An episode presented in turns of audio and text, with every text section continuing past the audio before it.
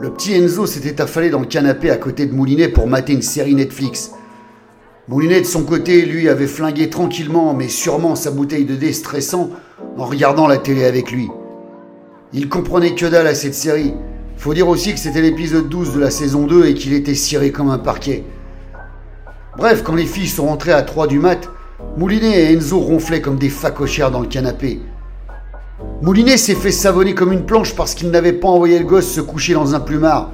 Et ensuite, tout le monde est parti se pioter. Bordel, râla Moulinet, c'était pas la peine de nous réveiller pour nous dire des conneries pareilles. Allez vous coucher. Quand Raminski est descendu le lendemain matin pour réveiller Moulinet et boire un café, il lui a parlé de la sale intuition qu'il avait eue la veille. C'est Ravinsky qui a osé dire ce qu'il ne voulait pas dire. Tu penses, dit-elle, que l'ami de la famille aurait farci Monette pour récupérer la collection gratos en lui promettant un départ rapide et discret pour une retraite dorée, mais qu'en fait elle a fait un départ rapide et discret pour le cimetière?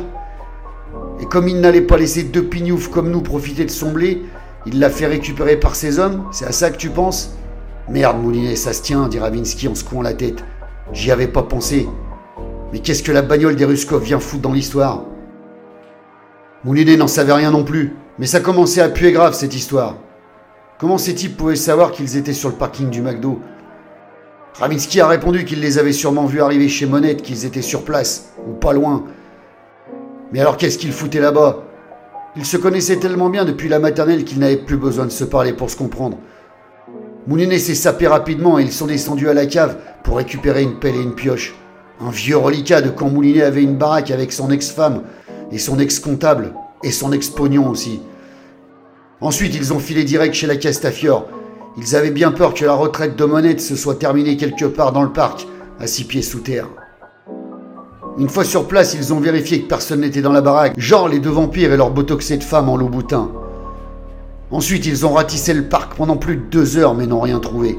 Pas la moindre trace de terre fraîchement retournée, rien. Ils étaient à la fois soulagés et perplexes. Alors qu'ils étaient en train de fumer une clope, Ravinsky a dit subitement Amène-toi, Moulinet, faut qu'on aille vérifier un truc. Ils ont fracturé une porte du sous-sol et sont montés rapidement dans le grand salon. Moulinet lui a demandé où elle voulait en venir. Elle a répondu On n'a pas pensé à regarder dans la pièce secrète. Après tout, l'ami de la famille savait que personne ne connaissait cette planque, à part Monette et sa patronne. Même ses abrutis de fils l'ignorent. Et c'est un endroit idéal pour planquer un cadavre. Le temps que tous les papiers soient signés et qu'ils démolissent la baraque, il allait se passer des mois. Ça se tenait, pensa Moulinet. Ils ont fait coulisser les trois fausses cloisons imbriquées les unes dans les autres qui dissimulaient la chambre forte, et Ravinsky a actionné le petit levier mécanique qui débloquait la porte blindée. Elle s'est entrebâillée de quelques centimètres. Avec Ravinsky, ils ont gerbé en même temps. Pas besoin d'ouvrir plus pour savoir que la pauvre monette se décomposait tranquillos à l'intérieur. Ils se sont précipités dans le grand salon et se sont envoyés deux grands verres de gin chacun pour faire passer l'odeur. L'ami de la famille avait dû mentir à Monette en lui laissant croire qu'il l'emmenait avec lui, ils ont dû lui laisser enregistrer son message sur son portable avant de la liquider pour récupérer la collection gratos. Après tout, que valait la peau d'une vieille femme face à des trésors historiques inestimables? Ce qu'ils n'avaient pas prévu, c'est que Moulinet et Ravinsky se pointent et fouillent partout. Ils auraient pu nous flinguer dans le salon, s'étonna Ravinsky. On a eu sacrément de la veine. Ils devaient être en train de lui régler son compte dans la pièce secrète insonorisée, et comme nous ne sommes restés que 3 ou 4 minutes ici, ils n'ont rien entendu. Une vraie chance. Et quand ils sont revenus dans le salon et qu'ils n'ont plus vu cette foutue mallette, ils ont dû se précipiter dehors pour voir qui l'avait pris, et ils nous ont suivis jusqu'au Mac-Merde. Mais alors pourquoi avec la voiture des poufias russes, ça c'est un mystère. Aucune idée, soupira Moulinet en composant le numéro de Bricou qui allait leur faire la scène du 8. Cette fois-ci, ils n'ont pas eu le choix, ils ont dû tout déballer à picoti-picota. Les deux meurtres, l'agression sur le parking du McDo, la chambre secrète, le recel d'œuvres d'art volées inestimable. Par contre, ils n'ont pas parlé de la mallette. Quand les deux vampires ont déboulé chez leur mère, Moulinet avait l'impression d'avoir déjà vécu cette scène. Sauf que là, ça a tourné vinaigre. Ces deux trous du cul les ont insultés direct en passant le pas de la porte. Moulinet leur a dit de la fermer parce qu'il n'était pas non plus blanc-bleu dans cette affaire.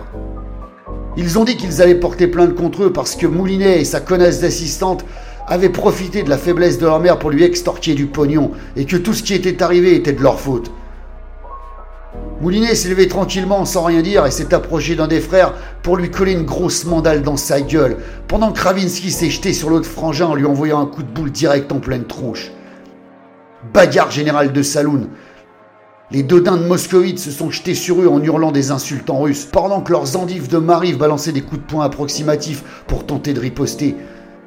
Ravinsky s'est débarrassé rapidement d'une des pétasses en la balançant contre une armoire, avant d'envoyer un bon coup de latte dans le service trois pièces de son mari, qui d'un coup a manqué d'air. De son côté, vautré sur un tapis perçant hors de prix, Moulinet tentait d'étouffer son adversaire, en le serrant entre son bras et sa poitrine, pendant qu'avec sa main libre, il secouait par les cheveux sa roulasse de femme qui lui griffait la gueule comme une tigresse. Picotti Picota ont dû demander de l'aide à six de leurs collègues pour les séparer et les enfermer tous dans des pièces différentes. Ravinsky avait une oreille fendue par une boucle d'oreille arrachée, Moulinet avait les avant-bras et le front lacéré comme un gratteau arracha, les deux têtes de fion étaient en lambeaux avec des yeux maquillés en noir, leur ruskov de femme n'avait plus de coupe, avec une lèvre fendue, des yeux pochés et les talons de leur louboutin explosés. Il n'y avait pas à dire, cette baston avait été une vraie réussite. Ces deux emmanchés commençaient sérieusement à leur enflammer les amygdales. Ils n'avaient que ce qu'ils méritaient. Et double effet qui se coule, quand les flics leur ont appris l'existence de la salle secrète et de l'activité de leurs parents et de celle de Monette, les deux fils prodigues sont tombés sur leur cul de nantis. Tenez les blaireaux, Ricana Moulinet, mangez-vous ça dans la gueule, c'est cadeau, ça fait plaisir.